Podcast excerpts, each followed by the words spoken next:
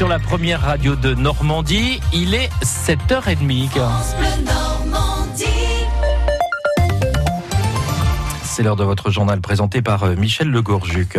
Reconstruire Notre-Dame en 5 ans, le défi lancé par le président de la République est-il réalisable? Alors de son côté, le gouvernement veut y croire. Édouard Philippe, le Premier ministre, a annoncé hier un dispositif exceptionnel pour tenir cet immense défi avec un concours international d'architectes, un soutien fiscal aux dons et un projet de loi pour une souscription nationale. Mais ce délai paraît bien trop court euh, pour une spécialiste normande, Marie Dupuis-Courte. Elle est la présidente de la maison Dupuis près de Rouen, spécialisée dans la restauration de monuments historiques. Pour elle, cinq ans, c'est tout simplement impossible à tenir. Il va aussi y avoir des débats importants. Quel matériau va-t-on réutiliser pour reconstruire la charpente? Est-ce qu'on la refait en bois comme elle était? Il y a des cathédrales, la charpente a été reconstruite en béton ou la charpente a été reconstruite en métal. Ça, ce sont des partis pris architecturaux. Il va falloir faire des études pour voir euh, la portée, les charges, comment ça va se reporter sur les murs. On ne va pas pouvoir prendre ces décisions en une seule réunion. Il va des, des équipes vont se mettre en place, des équipes d'architectes. Il va falloir faire des consultations d'entreprise. Une consultation d'entreprise, ça ne se fait pas en 15 jours ou trois semaines, pas sur ce type d'édifice. La position d'Emmanuel Macron, je pense que c'est une position volontariste forte pour montrer qu'on ne se laissera pas abattre.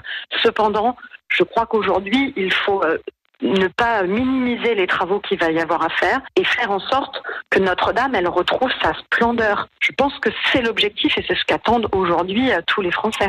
Et puis 48 heures après l'incendie de Notre-Dame de Paris, les célébrations de la Semaine Sainte se poursuivent. Hier, c'était la messe chrismale, euh, cérémonie qui a lieu d'ordinaire à Notre-Dame euh, et qui a eu lieu à Saint-Sulpice en présence de très nombreuses personnalités. Sachez qu'à la mi-journée, Emmanuel Macron recevra à l'Élysée les pompiers qui ont éteint l'incendie de la cathédrale. Dans la région, le jardin d'insertion vite actif lance une cagnotte après l'incendie qui a ravagé lui ses locaux dans la nuit de samedi à dimanche. L'antenne de Lisieux a été détruite par les flammes. C'est un coup dur pour cette association qui emploie 15 salariés en réinsertion. L'activité de production de fruits et légumes est fortement touchée. Les membres de Vitactif ont donc besoin de fonds pour faire un don. Rendez-vous sur la canyon Litchi. L'acte 23 des Gilets jaunes samedi inquiète les autorités. Les Black Blocs, les casseurs et certains Gilets jaunes ont fait part de leurs intentions belliqueuses sur les réseaux sociaux, ce qu'ils appellent un ultimatum bis. La cible, Paris. La tension monte sérieusement au sein de rang de la police et plus particulièrement des gardiens de la paix. Illustration hier après-midi lors du congrès national du syndicat Alliance en présence du ministre de l'Intérieur Christophe Castaner et avec la projection d'images de face à face avec les casseurs. C'est un reportage en scène et marne signé Emmanuel Leclerc. Christophe Castaner a eu droit à une séance très particulière avant son discours devant 300 à 400 policiers délégués du syndicat Alliance. Avec la projection d'un film spécial caillassage de flics sur écran géant. Des policiers qui souhaitaient tourner le dos au ministre de l'Intérieur lors de son discours, mais au final, quelques applaudissements sur le passage consacré aux casseurs. J'en ai assez de cette femme du gentil casseur et du méchant flic inversant totalement la charge de la preuve. Les policiers attendent maintenant des actes et surtout des ordres s'il devait à nouveau y avoir des black blocs. Là, ça pourrait être le mouvement des gilets bleus, parce qu'il y a vraiment un ras-le-bol général. Là, effectivement, les boules sont, sont très hautes, là. Nous, on veut juste des actes. C'est surtout de ne pas avoir le bon ordre. Il faut qu'on ait les bons ordres. C'est une menace parce que ils sèment le chaos et que eux, la vie humaine n'a pas d'importance pour eux. Là, maintenant, il faut que ça s'arrête. Ils n'ont plus peur de rien. Il y a un sentiment euh, d'impunité. Ils se permettent de casser du flic, essayer même de tuer du flic. Ils savent qu'ils en ont la possibilité parce que derrière, malheureusement, il n'y a pas toujours la sanction en adéquation avec les faits. L'acte 23, donc euh, appréhendé euh, de samedi des Gilets jaunes par les gardiens de la paix. Les députés de la majorité attendent avec impatience l'adresse à la nation d'Emmanuel Macron pour clore le grand débat. Le président a promis de s'exprimer tout en reconnaissant mardi que ce n'était pas encore le bon moment. En attendant les mesures euh, que les députés de la République en marche ont découvertes dans le texte d'Emmanuel Macron n'auraient pas totalement euh, leur aval. Nous verrons à 8h15 ce qu'en pense Alain Touré, député de la République en marche du Calvados. Un accident du travail hier vers 15h30 à Saint-Pierre-des-Ifs. Un homme est tombé d'un toit sur un bâtiment en construction. La victime a été transportée en urgence absolue au CHU de Caen.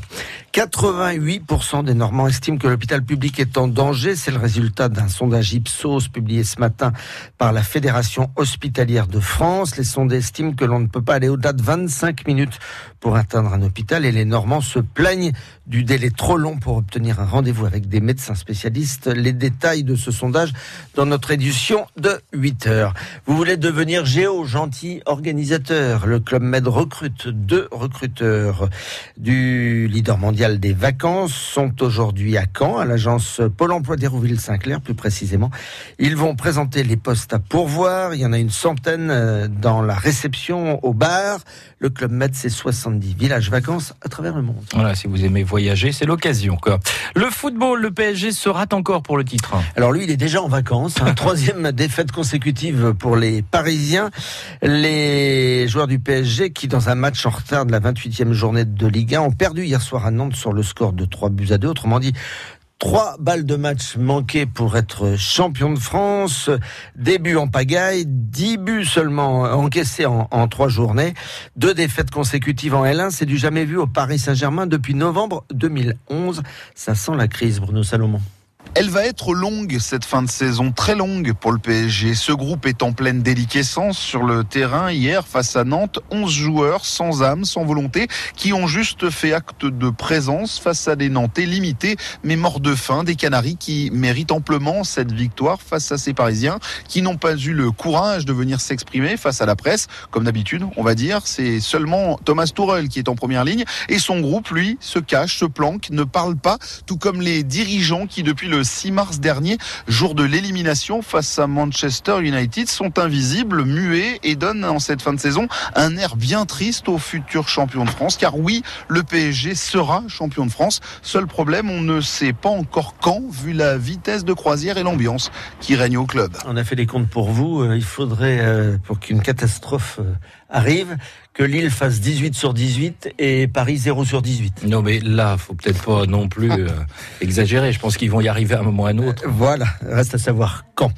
Euh, en basket, bonne nouvelle, très bonne nouvelle pour les Mondevillaises qui, dans un match pour le maintien, barrage pour le maintien, euh, ont battu euh, le Hainaut hier soir 73 à 58. Euh, il va falloir un petit miracle pour qu'elle se maintienne, mais Moi, on, j'y crois. on y croit. Il faut quatre victoires. En voilà déjà une. Le Quintet à Saint-Cloud. Hervé Fortin vous recommande le 5, l'As, le 3, le 11, le 9, le 17 et le 10.